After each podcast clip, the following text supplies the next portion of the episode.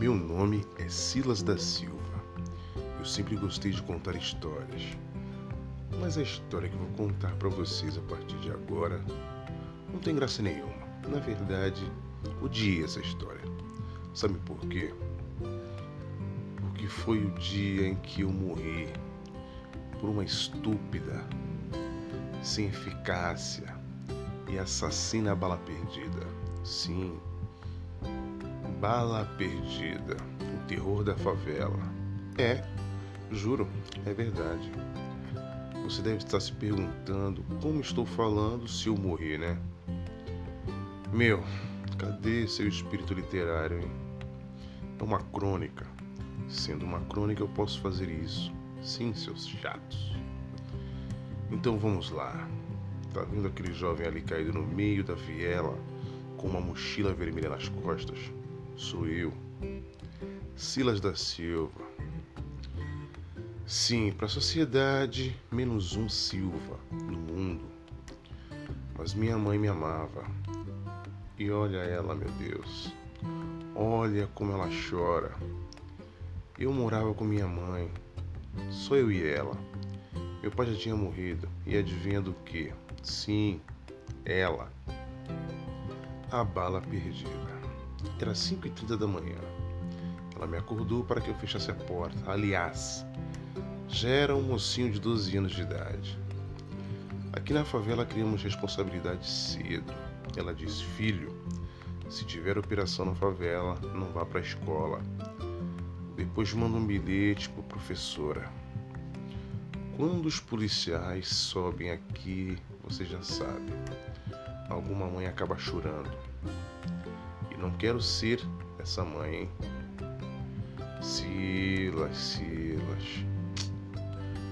Ai, voltei pra cama, ainda estava cedo, mas acordei justamente com o barulho do helicóptero passando pertinho do telhado de casa. Isso me deixa virado. Que ousadia do Estado colocar para sobrevoar a favela um helicóptero logo cedo, fazendo aquele barulho infernal ouvindo o helicóptero e o que eu queria fazer. Claro, eu tinha que voltar para a cama e esquecer a aula, caramba. Mais valiosa era a minha vida. Mas não, não sei. O que deu de errado? Eu fiz tudo errado.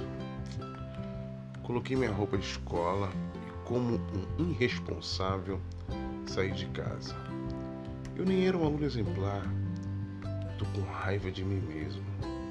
Por que fui tão idiota, meu Deus? Por quê? O movimento estava normal no morro.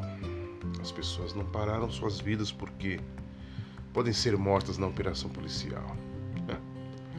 Quando cheguei na viela que dava na escadaria, seu José, o pipoqueiro, gritou: Silas, volta pra casa, moleque. Polícia tá subindo vai ter tiroteio.